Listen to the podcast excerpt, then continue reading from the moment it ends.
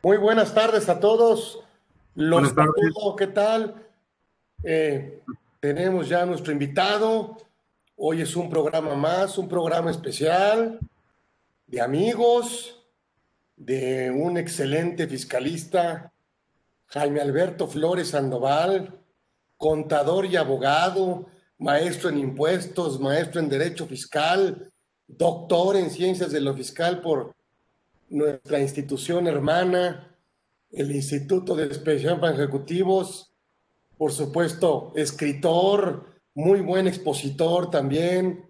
Eh, tengo muchas, eh, digo, la verdad, muchas ganas de decirle que, que, ya tenía yo intención de que estuviera con nosotros en este, en este programa de Conversando con Orfe, que creamos ya en lo que va de esta pandemia para atraer a los mejores fiscalistas, pero además los mejores amigos también, amigos fiscalistas que nos eh, comparten humildemente lo que saben, su conocimiento, con este buen tema que hoy traemos aquí.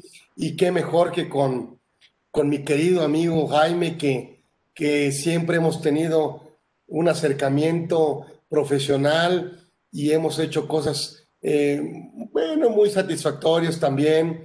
Y bueno, yo por supuesto le agradezco a, la, a las personas que nos van a escuchar el día de hoy en que sigan confiando en este programa, que ya es una realidad, ya no es un proyecto, y que yo les prometí que íbamos a traer a los mejores fiscalistas a que nos compartieran algo de lo que ellos saben y, y que y tuviéramos un espacio de reflexión, estudio. Hoy no es la excepción, por supuesto, me siento muy agradecido con mi querido amigo Jaimito, Jaime, por estar con nosotros y haber aceptado esta eh, invitación que él muy amablemente, muy humildemente siempre ha, eh, ha colaborado con nosotros, lo cual todo mi agradecimiento. Y hoy vamos a hablar del tema de las invitaciones del SAT, las invitaciones del SAT, que a ver qué nos comenta con toda su experiencia y con todo su carisma.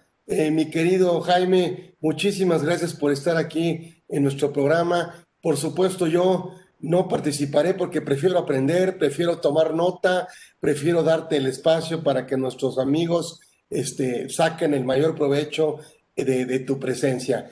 Por mi parte, no me queda más que agradecerte y bueno, y bueno, dejarlos, colegas. Eh, por supuesto, bueno, con el doctor Jaime Alberto Flores Sandoval. Bienvenido, gracias.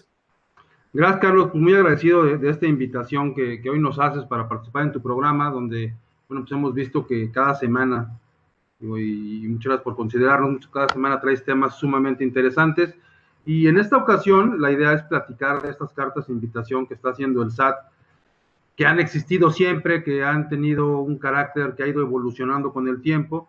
Y, digo evolucionando porque tú te acordarás incluso de aquellos tiempos en que llegaban las famosas cartas de invitación del SAT, y estas cartas de invitación, incluso por ahí había frases así como sacramentales, incluso académicas, que decíamos, pues las invitaciones del SAT son como las llamadas a misa y como otras cosas, si quieres las atiendes y si no, no las atiendes, porque de cierta forma en aquellos tiempos, estas cartas de invitación tenían un carácter altamente aleatorio, si efectivamente el SAT buscaba recaudar más a través de ellas, pero no tenían una certeza como la que hoy tienen. Si había indicios, si había alguna suposición o algún aspecto que, la autoridad había notado raro en algún contribuyente y le mandaba una invitación a cumplir con sus obligaciones fiscales por haber detectado inconsistencias, por haber detectado algún problema, alguna problemática en, en, el cumplimiento de las obligaciones fiscales. Y estas invitaciones efectivamente tenían un carácter aleatorio, a veces sí tenían indicios, pero llegaban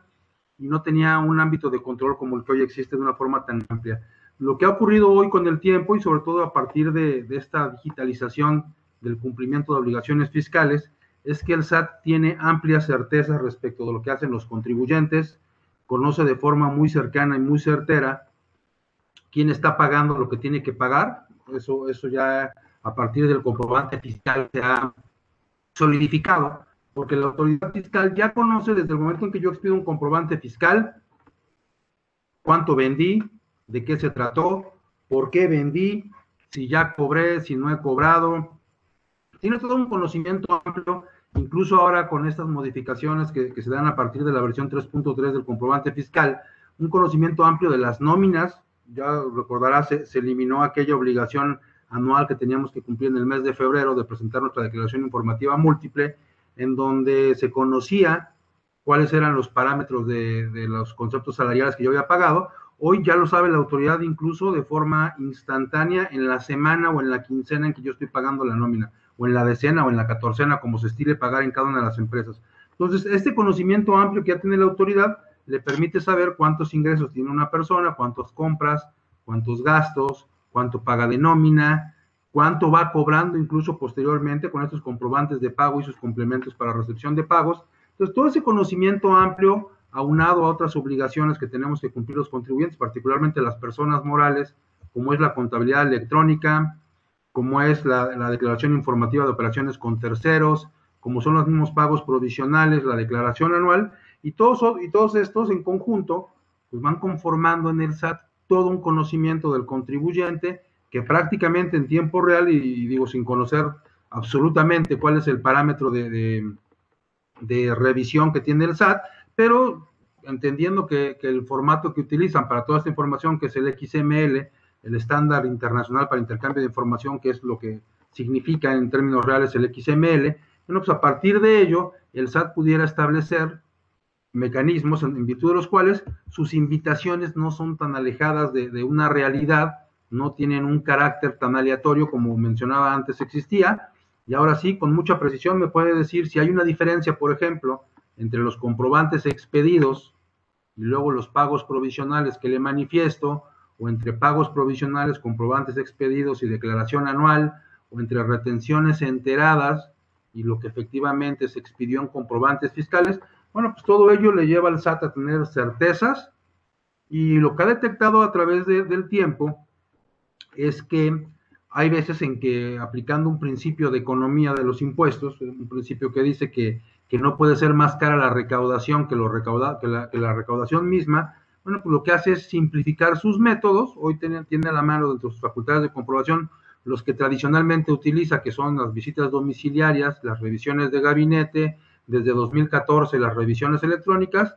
pero, y, esto es ajeno a sus facultades de comprobación, ha encontrado un mecanismo que le resulta menos oneroso, que le resulta mucho más efectivo, que son la emisión de estas cartas de invitación, en donde hace un exhorto a, a los contribuyentes, bueno, incluso existen unas que, reciben el nombre de exhorto, pero tienen el mismo carácter que las invitaciones, hace algunos exhortos o invitaciones a los contribuyentes a que se pongan al corriente en el cumplimiento de sus obligaciones fiscales, les manda una carta que hoy además con este mecanismo de intercambio de información que es el buzón tributario y que les ha resultado de muy buenos alcances, le manda al contribuyente un aviso en su correo electrónico, en su teléfono, donde le dice, tienes ahí un pendiente en tu buzón tributario, el contribuyente abre su buzón tributario y se encuentra con que tiene una invitación en donde le dicen, por favor ven y cumple con tus obligaciones fiscales.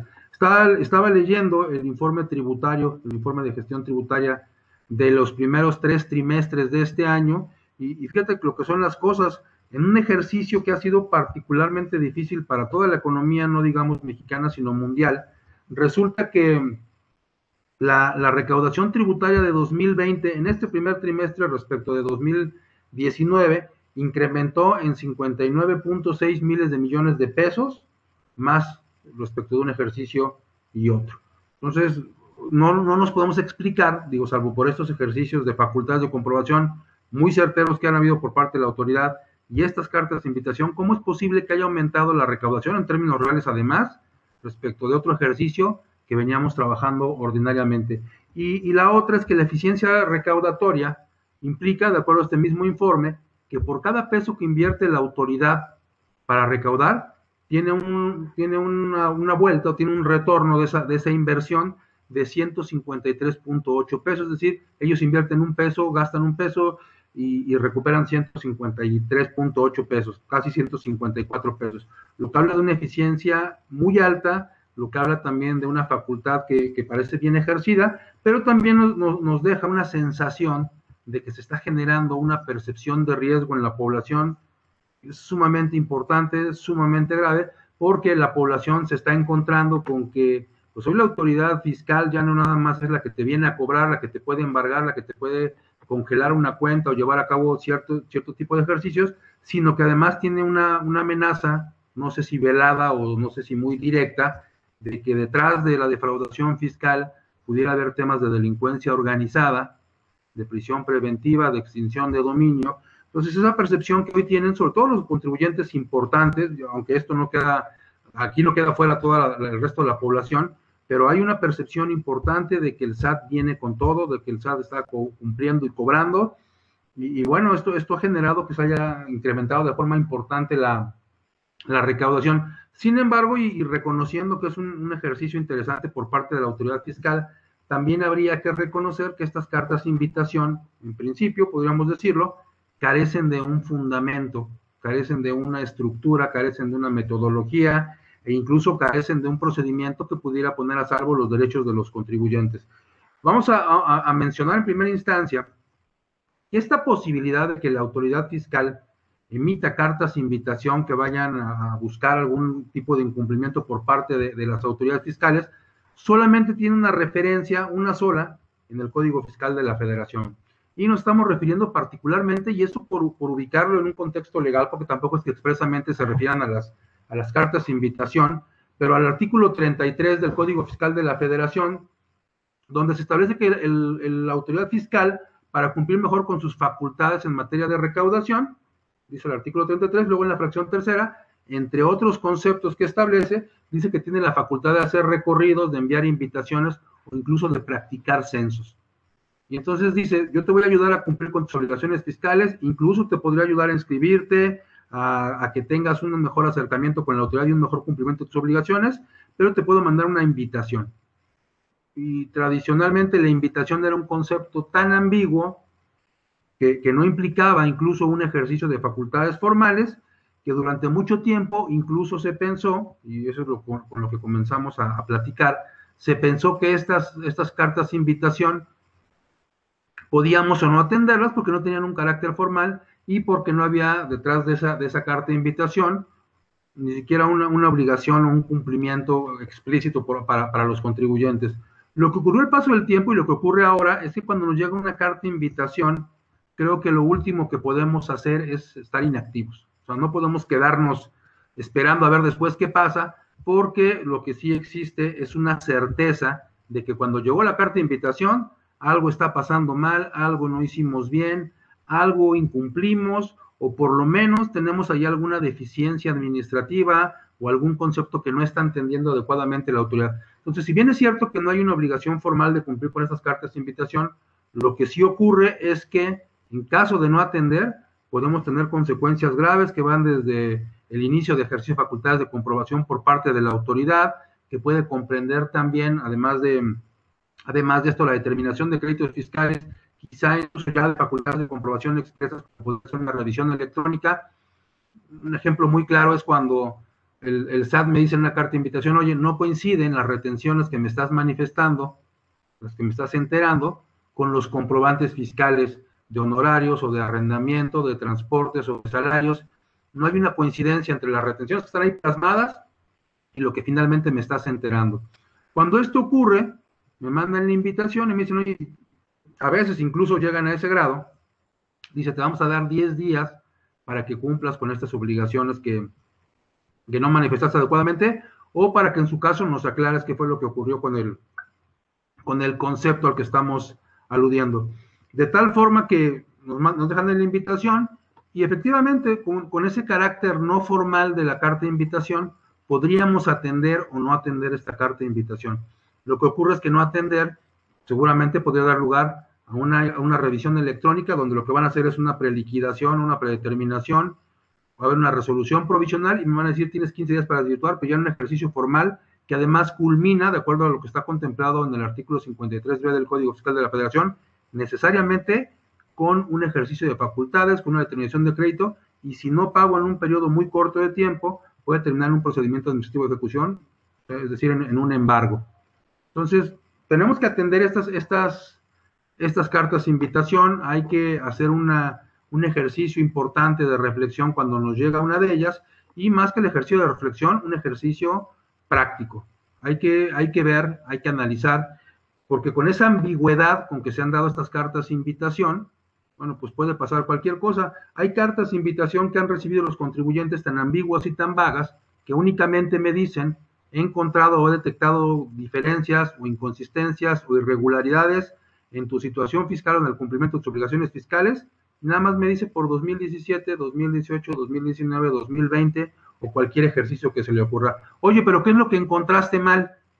Y entonces la autoridad es omisa, no me dice, me invita, y entonces cuando me invita a, que cumpla yo con mis obligaciones y me invita a que le entregue papeles, hace un ejercicio de, muy similar al ejercicio de facultades de comprobación, porque prácticamente me empieza a hacer una mini auditoría, una auditoría express, una auditoría además informal, y en ocasiones ha llegado al extremo de que incluso me hacen firmar acuerdos, me hacen firmar convenios y exceden sus facultades dentro de esta atribución que es la emisión de cartas de invitación. Entonces tiende a ser un ejercicio peligroso. Cuando me llega la carta de invitación, de lo que sí puedo estar seguro es de que algo estoy haciendo mal o algo está percibiendo la autoridad que no es correcto, aunque en ocasiones también hay que reconocerlo. La autoridad me invita a que vaya a sus oficinas, me cita, este, incluso en muchas ocasiones y en muchas administraciones se ha dado que la autoridad separa al contribuyente de su asesor, lo pasa a una sala, no deja que entre el asesor, no lo deja tomar fotos, no le, no le informa debidamente de qué se trata el procedimiento y le empieza a mostrar una serie de estadísticas que además son muy sencillas para la autoridad, también eso vale la pena decirlo, cuánto vendiste, cuánto fue en cada mes, cuánto cobraste de IVA, cuánto enteraste, y empieza a análisis comparativos que grafican en, un PowerPoint, que lo ponen ahí en una pared, una sala oscura, con múltiples funcionarios que medianamente te, presentaron, el de auditoría, el de recaudación, el de programación, y te dice, y todos estos funcionarios hemos detectado que tienes comportamientos atípicos, irregulares, y entonces me, empiezan a mostrar gráficos, y efectivamente a veces de un año a otro, como podría ocurrir en este ejercicio, se encuentran con que pues, no he cumplido, no, no vendí lo mismo, pues, evidentemente no estoy cobrando un salario, estoy haciendo una labor comercial o una prestación de servicios que no tiene un comportamiento lineal. No puedo ganar lo mismo en enero de 2019 que en enero de 2020 o en junio de 2018 que en junio de 2019. Son comportamientos que no siguen una, una precisión lineal, pero a veces se dice, oye, y aquí me pagaste tanto y acá menos, ¿qué es lo que está pasando? Te invito a que te regularices, sin ningún fundamento legal. Entonces, esto, esto más allá de una carta de invitación, más allá de un procedimiento no formal, ejercicio de, una atribución que tiene el SAT para que podamos cumplir mejor, se ha convertido en un ejercicio de fiscalización muy intenso, al grado tal que hoy incluso en, este, en, este, en esta situación que estamos viviendo en la pandemia, ya se ha configurado de otra forma y estas invitaciones que incluso han tomado o se han elevado a un carácter que ahora le llaman invitaciones de vigilancia profunda, que ya incluso la misma denominación nos da, nos da una concepción diferente, nos han empezado a hacer ejercicio de facultades de comprobación de una manera informal, a través de las cartas de invitación y de una manera no reglada. Hoy incluso hay un manual ya de Teams, de, una plataforma parecida a la que estamos utilizando el día de hoy, en donde me dicen que cuando llegue la invitación debo ingresar a una, a una junta, a una reunión similar a esta, porque como ahorita por la pandemia no ir a visitar a las autoridades fiscales, se están llevando a cabo este tipo de ejercicios en donde ponen a unos funcionarios del SAT con el contribuyente y le empiezan a comentar y le empiezan a decir de las irregularidades. Lo mismo que pasaba en las salas, ahora ocurre a través del Teams, hay todo un manual para que metas incluso tu número de oficio, para que te atiendan. Y este tipo de eventos se están llevando incluso de esta forma, lo cual no estaría mal, lo cual no estaría mal si efectivamente fuera en el ánimo de apoyar al contribuyente, de ayudarlo, pero de cierta forma toma un carácter muy similar a las facultades de comprobación sin serlo. Porque además, y eso lo ha resuelto los tribunales a través del tiempo, durante mucho tiempo, la carta de invitación no tiene un carácter de ejercicio formal, no es un concepto que se pueda impugnar, no me puedo defender, porque no causa instancia. Finalmente no hay un acto de molestia en contra del contribuyente, que es lo que se ha alegado, aunque de él pueda derivar después un, un acto de molestia, y entonces no me puedo defender contra una carta de invitación y sin embargo a veces la autoridad sí ha llegado a abusar del concepto, sí ha llegado a excederse en esas atribuciones que, que, se, que se le otorgan, esa atribución que tiene en el 33 fracción tercera, y se exceden respecto de sus posibilidades, que eso a mí me parece sumamente, sumamente peligroso. Entonces, a, raíz de toda esta circunstancia que, envuelve a las cartas de invitación, algo que, ha sido importante es la actuación de la PRODECON, de esa PRODECON que, en los últimos tiempos ha sido tan, poco valorada, tan poco atendida, tan, restada de, la importancia que le corresponde. Y entonces eh, la PRODECON ha emitido un decálogo de cómo tendría que atenderse una carta de invitación que tenga este tipo de, características. Y ahí en ese decálogo, de cierta forma, se nos ha ido aclarando qué sí podría ser y qué no podría ser la autoridad en el caso de que seamos, que seamos elegidos para, para, recibir la carta de invitación.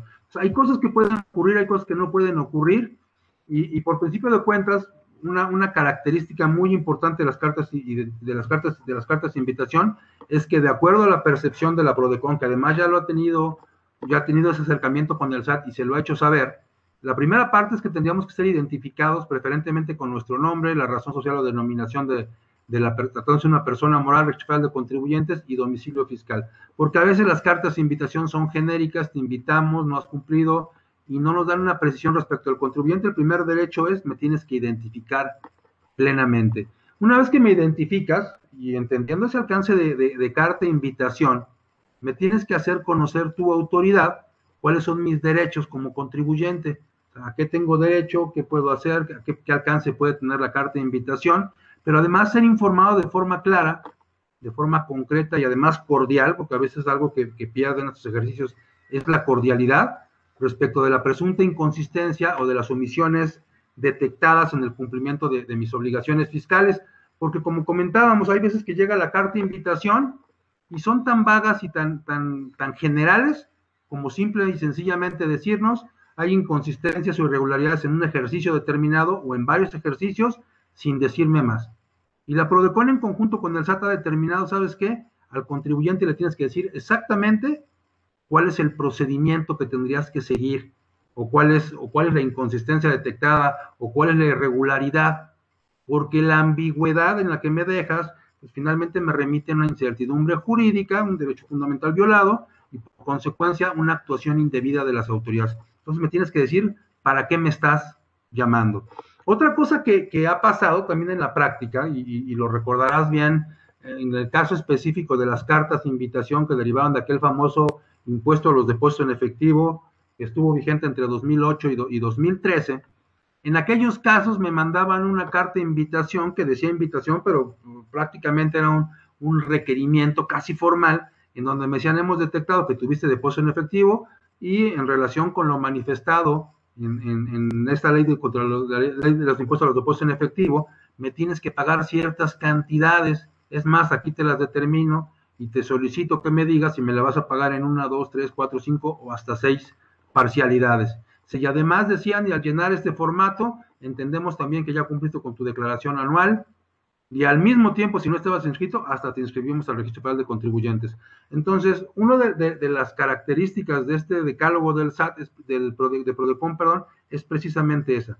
En atención a una carta de invitación, no me puedes obligar a llenar declaraciones o formatos que no sean oficiales o firmar compromisos, porque a veces se llega a ese grado, ¿no? Te invitamos a que cumplas, estás en una reunión con la gente del SAT y dice, pues fírmale de que te comprometes a regularizarte o a pagar o a llevar a cabo ciertas acciones que no has, que no has cumplido.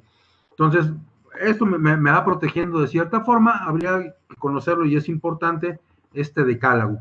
Dice, además me tienes que citar únicamente mediante un oficio o una carta de invitación impresa a cualquier entrevista que se lleve a cabo en las oficinas de las autoridades fiscales. O sea, me requiere más formalidad. No me puedes decir, oye, pues vente cuando quieras, a la hora que... Tiene que haber una invitación, una formalidad en estas cartas de invitación pero además, y algo que debemos considerar todos, es que en el punto 6 de este decálogo se establece que puedo ser acompañado a dichas entrevistas por mis asesores.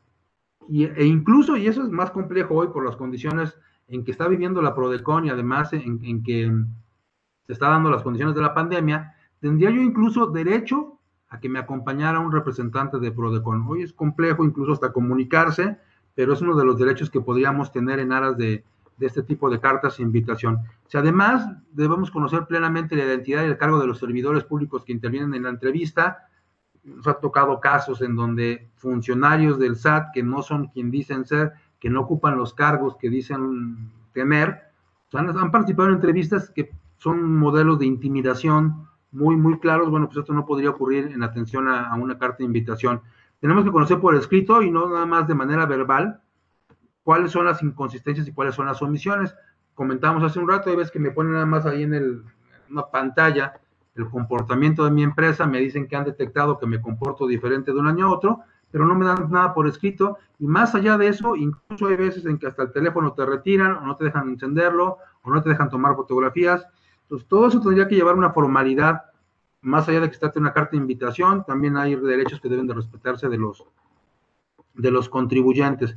Ahora, además de todo esto, tiene, el derecho el contribuyente a ser asesorado por las propias autoridades fiscales, que tienen que decir, oye, ya me estás diciendo que incumplí, pues ahora dime cómo cumplo, ¿no? Porque también es una, una cuestión importante en ese ámbito, saber que tenemos el apoyo de las autoridades fiscales y que no nada más son medios intimidatorios los que están presentando a través de las, de las cartas de invitación. Y además, y eso me lo tienen que dejar muy claro, incluso al interior de las oficinas del SAT, me tienen que indicar de una forma muy clara que esta es una media invitación, que no surge de este procedimiento ningún tipo de obligación y nos damos cuenta que en la realidad práctica muchas veces esto es total y absolutamente alejado de, la realidad. Normalmente este tipo de procedimientos tiende a ser con un carácter coercitivo importante, tiende a generar obligaciones y sobre todo infundir temor en, los contribuyentes.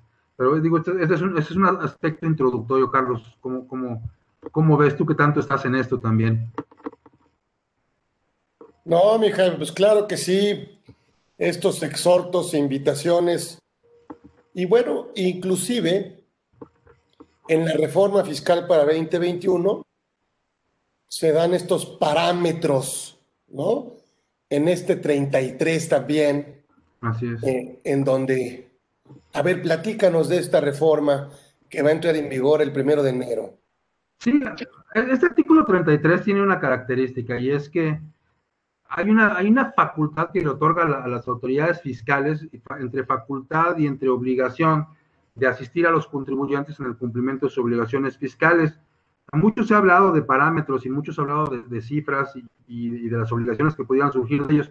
Por donde está, por, por, el artículo en el que está ubicada esta modificación, a lo que nos estamos refiriendo es a la posibilidad de que, de que en uso de esta, de esta facultad, la autoridad lleve a cabo cierto tipo de, estudios y de análisis de carácter sectorial, de carácter gremial, incluso por tipo de empresa, por tamaño de empresa, por capacidad de las empresas, en donde, por ejemplo, va, a ubicar a toda una industria, a determinada industria de, de, la economía, a la llantera, a la petrolera, a la de servicios, a las escuelas, a los profesionistas, los va a agrupar primero por giro y después los va a ubicar también por la capacidad económica que pueda tener este tipo de, este tipo de contribuyentes. En atención a este análisis que va a realizar, se va a, se va a detectar en una forma general y en una forma muy amplia, me parece a mí, cuáles son algunos de los márgenes o de los parámetros con que se maneja este tipo de empresas. Por ejemplo, ¿cuánto debería de ganar un contador que tiene tantas personas trabajando para él, que tiene entonces, ¿cuál es el, cuál es el margen de venta? ¿Cuál es la proporción de ventas? ¿Cuál es el margen de utilidad bruta? ¿Cuál es el margen de, utilidad neta? Y empezar a, manifestarse en, estos indicadores. Pero lo que tiene ahí velada la, reforma es una, un señalamiento respecto de, bueno, ya te dije que eres contador y que los contadores ganan un 20%, un 10% o lo que sea, y tú incluso estás perdiendo o estás ganando menos. Yo nada más te aviso que en tu sector tienen que ganar tanto, lo cual carece de, carece de, congruencia, carece de lógica, porque pues, efectivamente seremos todos contadores o seremos todos abogados o todos nos dedicaremos a vender zapatos, pero incluso dentro de ese mismo sector y dentro de esas mismas capacidades, a mí me parece que tendríamos que reconocer que hay diferencias entre las personas, precisamente, y así se ha reconocido en cortes internacionales, hablar de igualdad implica necesariamente reconocer las diferencias en, las personas. Tan somos iguales que te reconozco que eres diferente a mí y que tienes otro, otro tipo de características y de potestades. efectivamente todos somos contadores, pero algunos se capacitan más que otros y tienen ese gasto o esa inversión más que gasto-inversión, o todos somos contadores, pero algunos tienen instalaciones diferentes, algunos tienen otros servicios, algunos hacen el trabajo de cierta manera. Entonces los márgenes van a disminuir o van a aumentar, pero no dependiendo del sector o dependiendo del giro ni del tamaño, depende de otras características. Y con esta reforma lo que se pretende, y eso es una, una percepción personal, con esta reforma lo que se pretende es generar una sensación de riesgo, en principio, y además de generar esa, esa sensación de, riesgo, este, unificar el comportamiento de los, de los contribuyentes. Entonces, hay, ciertas, ciertas incongruencias en, el, tema, en el concepto, y, bueno, me parece que, la reforma trata de unificar algo que, que, yo creo que no es unificable, que es el comportamiento de los contribuyentes. Hay diferencias, incluso por sector del país, por región, por, por un ámbito territorial, hay muchas cosas que, que cambian. Así es, Carlos. Sí, sí, al parecer el, eh, yo quiero ver, bueno, habla inclusive qué deducciones debo yo de tomar, ¿no? O sea, qué deducciones, habla de un, una, eh, un tema cooperativo, un tema asistencial, un tema colaborativo, pero cuando digo yo que estoy, eh, eso no se, digo, es que cooperativo con el SAT, pues la verdad es que pues no es cooperativo, es de a fuerzas, ¿no? Entonces, este, este, este tema de, de, este 33, ¿sí? Y eh, aprovechando tu excelentísima presencia, Jaimito, eh, ¿qué programas, por ejemplo, eh, eh, tiene la autoridad ahorita abiertos que em, creo que tendríamos que hablar de lo que eh, está revisando actualmente, ¿no? no sé si en tu experiencia, ¿sí? Y bueno, y no, no quiero, no quiero dejar de aprovechar tu conocimiento en la parte de que nos platiques con tu expertise el tema de outsourcing, por favor, porque pues, no, no lo puedo dejar pasar y, y si alguien lo hace bien y, y todo. Bueno, pues yo quería preguntarte qué opinas de la iniciativa del outsourcing, cómo estamos y a dónde vamos. Sí, bueno, la primera parte, ¿qué programas tiene abiertos la autoridad o cómo está trabajando estas cartas de invitación? Hay, muchos rubros que son específicamente revisables por parte de la autoridad. O sea, hoy, ya se acabó esas declaraciones en ceros que te acuerdas antes presentaban mucho los contadores o presentaban mucho los contadores evitar que nos fueran a multar, no tengo dinero, presento en ceros y ya después veremos, ¿no? Por lo pronto que no me multen.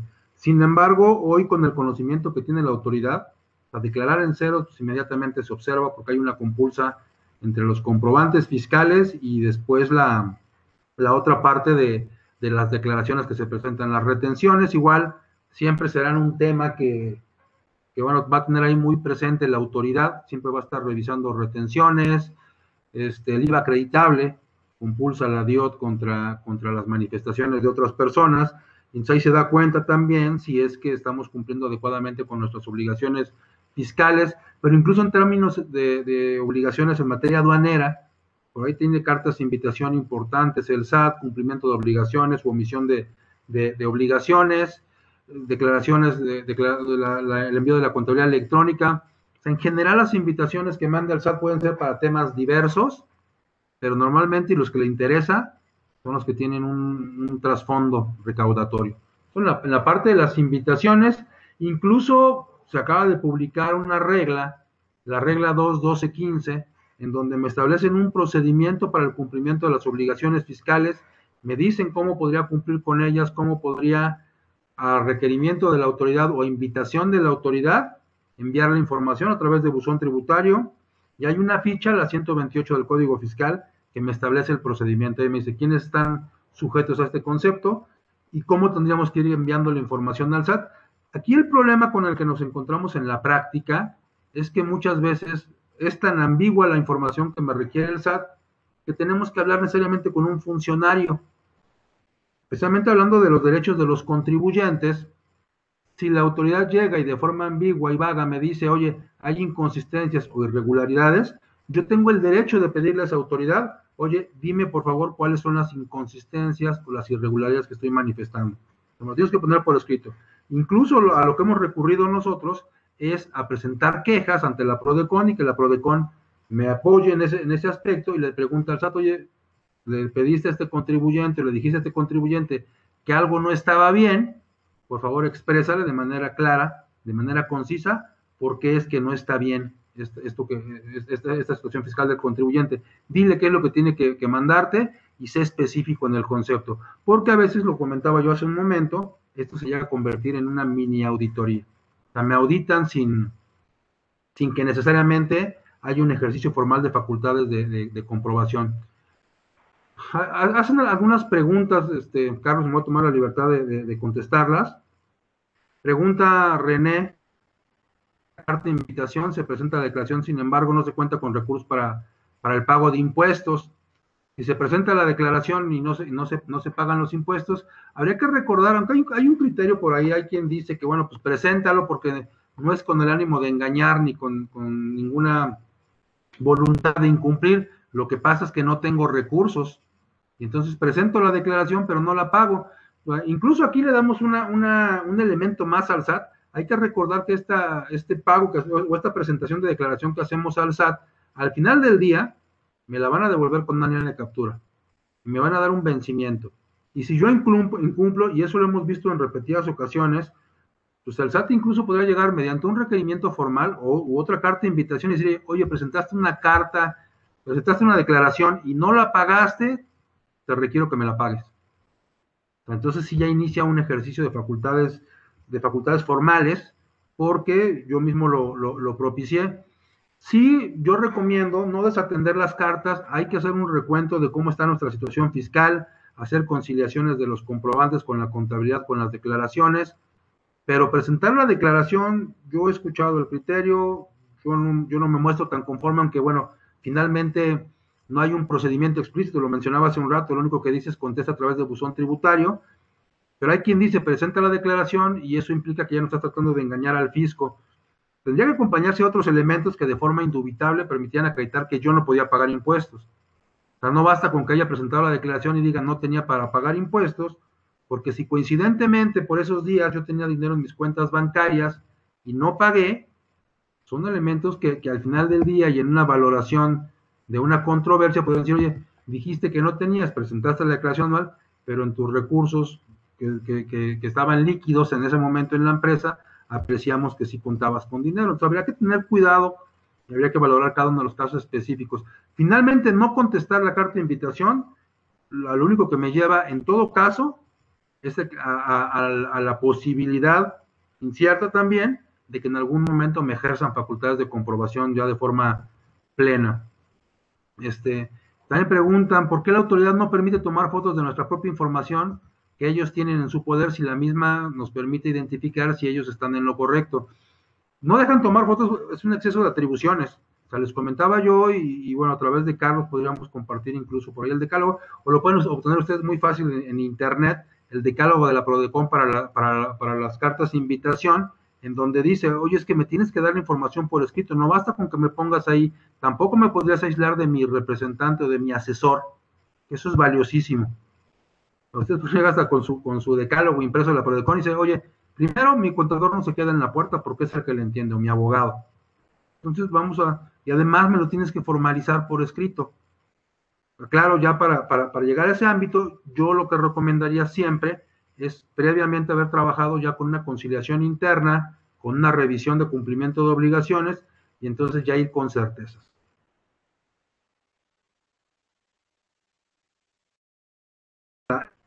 Entonces, incluso la carta con un origen que es total y absolutamente provocado por los anticipos, por ejemplo, ¿no?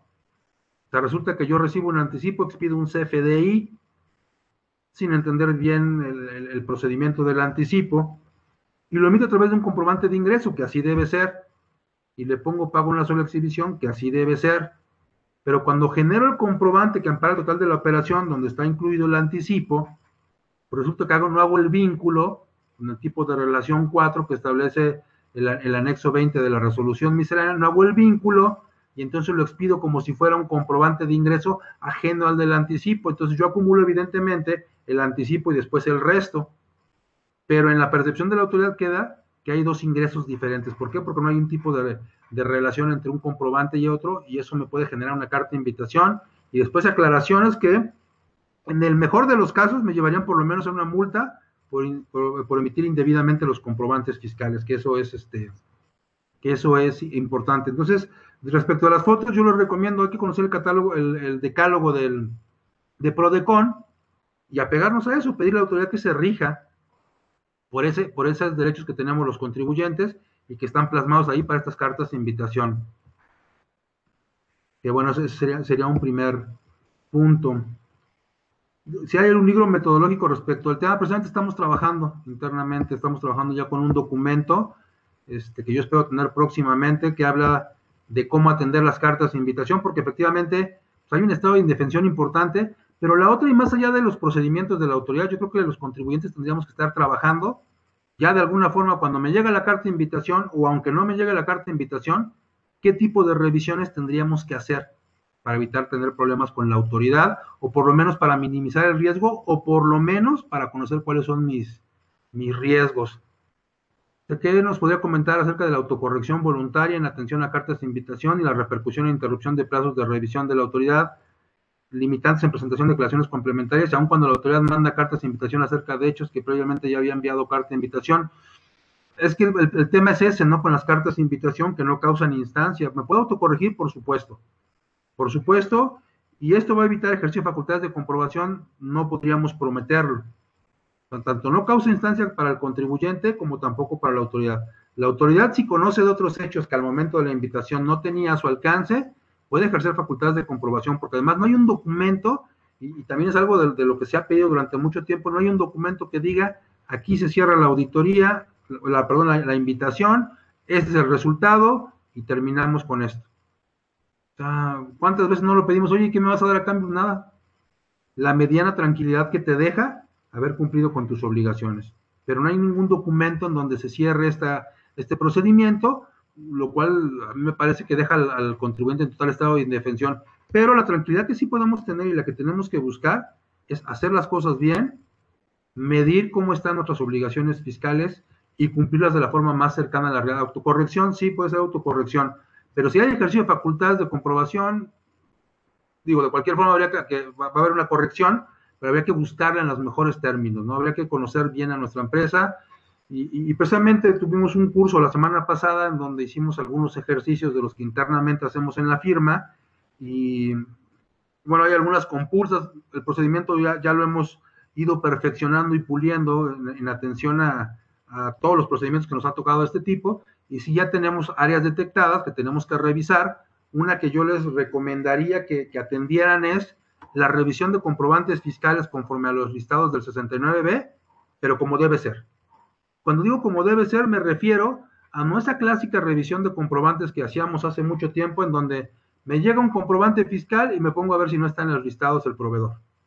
Eso, no era, eso no era, ni es, ni será nunca el procedimiento de revisión que tenemos que hacer. Lo que tenemos que hacer es automatizar nuestros procesos de tal forma que cada mes o, cada publicación de un listado del 69B revisemos todos los comprobantes que sea posible. Si se puede desde 2013, desde 2013. Revisar todos los comprobantes que nos han expedido, porque recuerden que después de la publicación tenemos 30 días, 30 días nada más, para demostrarle a la autoridad que nuestra operación fue real o para pagarle.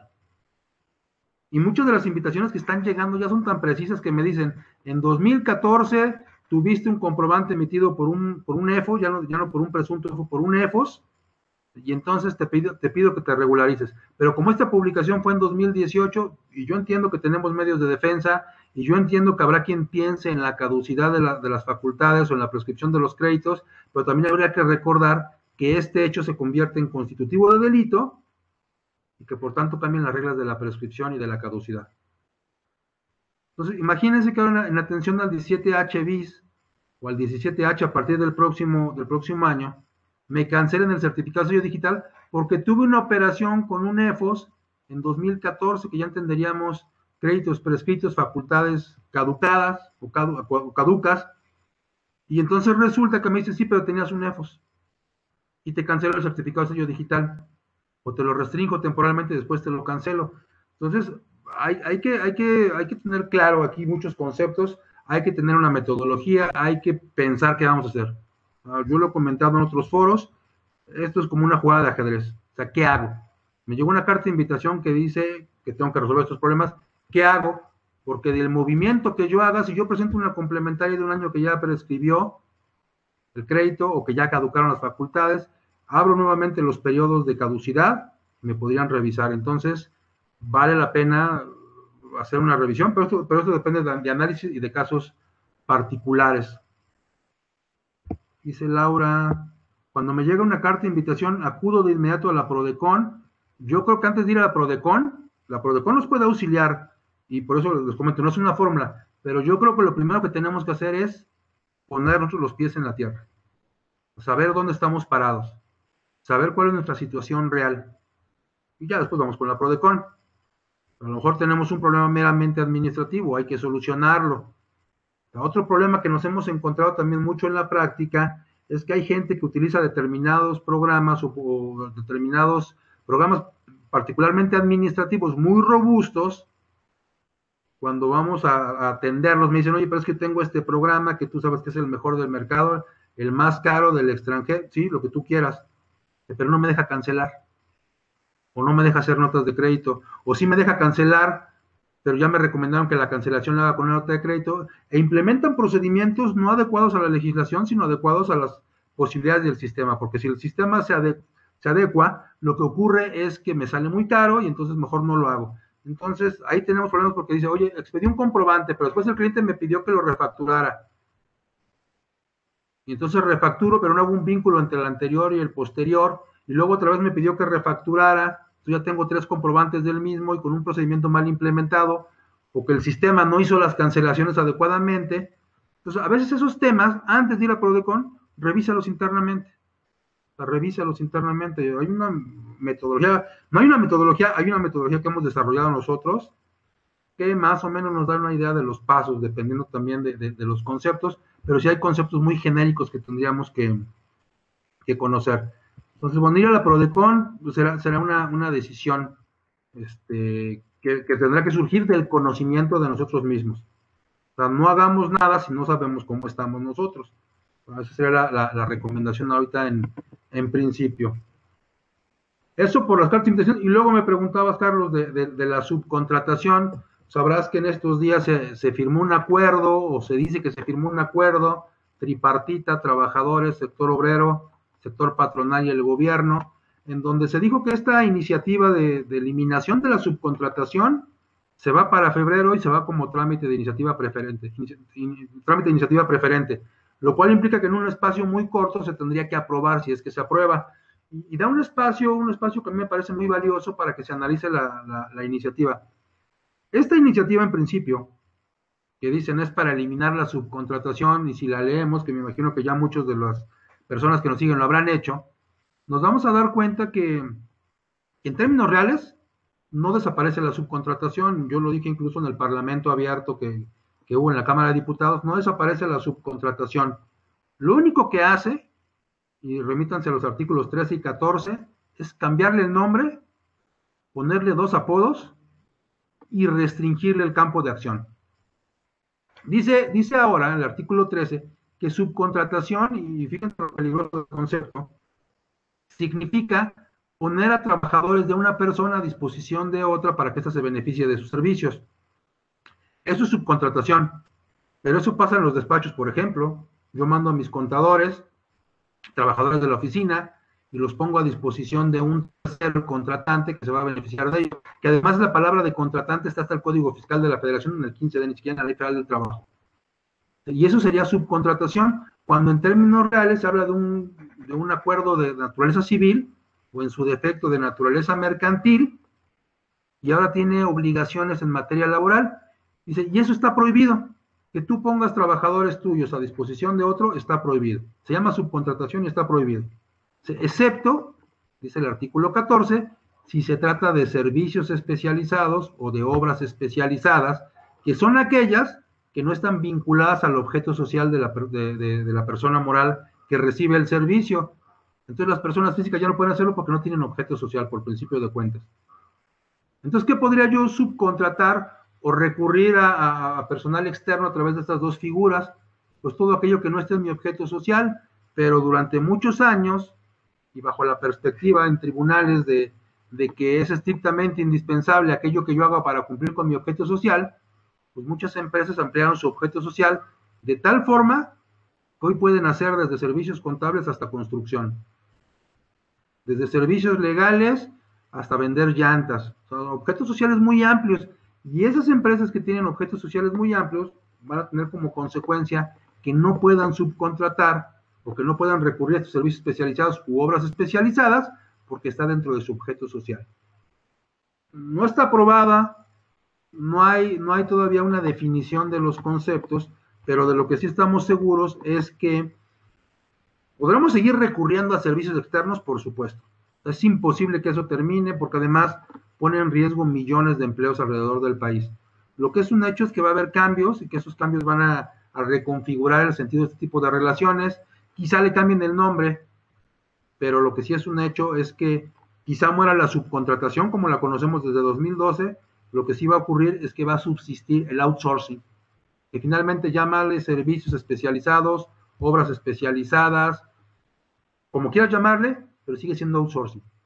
A la que matan es la única figura regulada que teníamos en México, que era la subcontratación. Todo lo demás seguirá pudiéndose hacer mediante registros, mediante presentación de información, y uno de los temas que, se ha puesto en la mesa después de la iniciativa es el reparto de utilidades. Se ha dicho, oye, ¿por qué recurren tanto a la subcontratación para no pagar utilidades? ¿Y por qué a lo mejor cambiamos el concepto de utilidades y lo reconfiguramos y lo disminuimos y lo limitamos? Entonces, ha sido una de las propuestas que quedó sobre la mesa y parece, hoy se anunció en, la, en la famosa mañanera, que se va a ir a febrero, será mediante un trámite de iniciativa preferente, y bueno, pues esas son las condiciones en las que estamos en la subcontratación hoy, Carlos.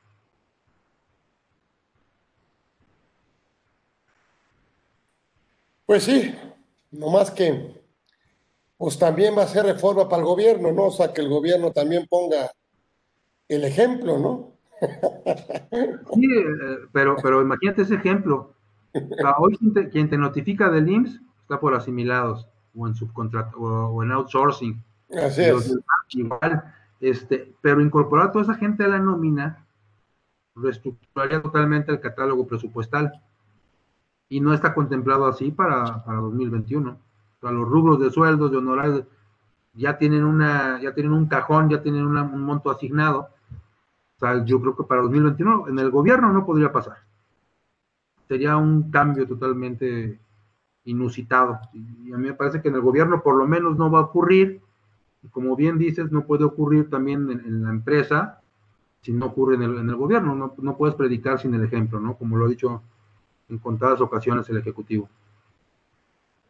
Y de aquí, bueno, pues quedará un, una figura con un nombre de, no sé si llamarle el outsourcing real y el, el no real, o no tenemos esa, esa, esa respuesta a la pregunta, pero lo que es un hecho es que desaparecerá el, el, outsourcing que se crea para, para obtener beneficios casi únicamente fiscales, ¿no? Yo creo ese, ese es el outsourcing que, que tendrá, que va a desaparecer, me parece, ¿no? Porque el outsourcing que, que generará valor y que hará más eficientes los procesos y que obviamente necesito yo contratar porque yo no lo puedo realizar o yo no lo puedo llevar a cabo con esa especialización, pues es darle en la torre a toda la fuente de empleo. Y me parece que ahí está el tema de dejar ese y, que, y no confundirlo o simplemente no confundirlo con lo que actualmente este, hace el empresario, ¿no? Así es, sí, hay, hay un cambio radical ahí de, de, de conceptos. Este, yo digo, no desaparece, de hecho la propuesta, aunque dice que se prohíbe, inmediatamente en el siguiente artículo me dice, a menos que se llame con otro nombre. Entonces le ponen ahí un apodo y dice ahora, sigue existiendo el concepto, los servicios que hacemos contadores, abogados, los de sistema, los de limpieza, seguridad, administración, todo tipo de conceptos que son periféricos a mi objeto central se podrán seguir haciendo. Este, eso, es, eso es cierto. Lo que sí es que detrás de, esta desaparición hay una amenaza velada de no hacer deducibles los conceptos que se paguen y que no cumplan con los parámetros, sino acreditable el IVA. Entonces, esos son de los cambios importantes, ¿no? Y lo que sí restringe la figura, y eso, eso habría que considerarlo, es en el 15D del Código Fiscal de la Federación, donde se dice que no se puede cambiar o trasladar los trabajadores de la contratante a la contratista, ya bajo ninguna, bajo ninguna percepción.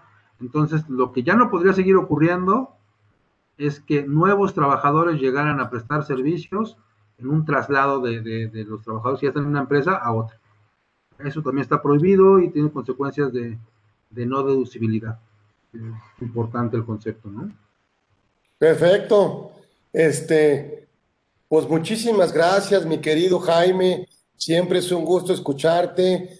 Eh, te mando todos mis saludos. Sabes que llevamos una amistad y que hacemos cosas recíprocas. Eh, muchísimas gracias. Siempre interesante escucharte, aprender, sobre todo con esto que, bueno, pues este tema, yo diría estos, estos dientes eh, por parte de la autoridad ilegales, informales, pero que de alguna manera, bueno, pues le, le, han servido, ¿no?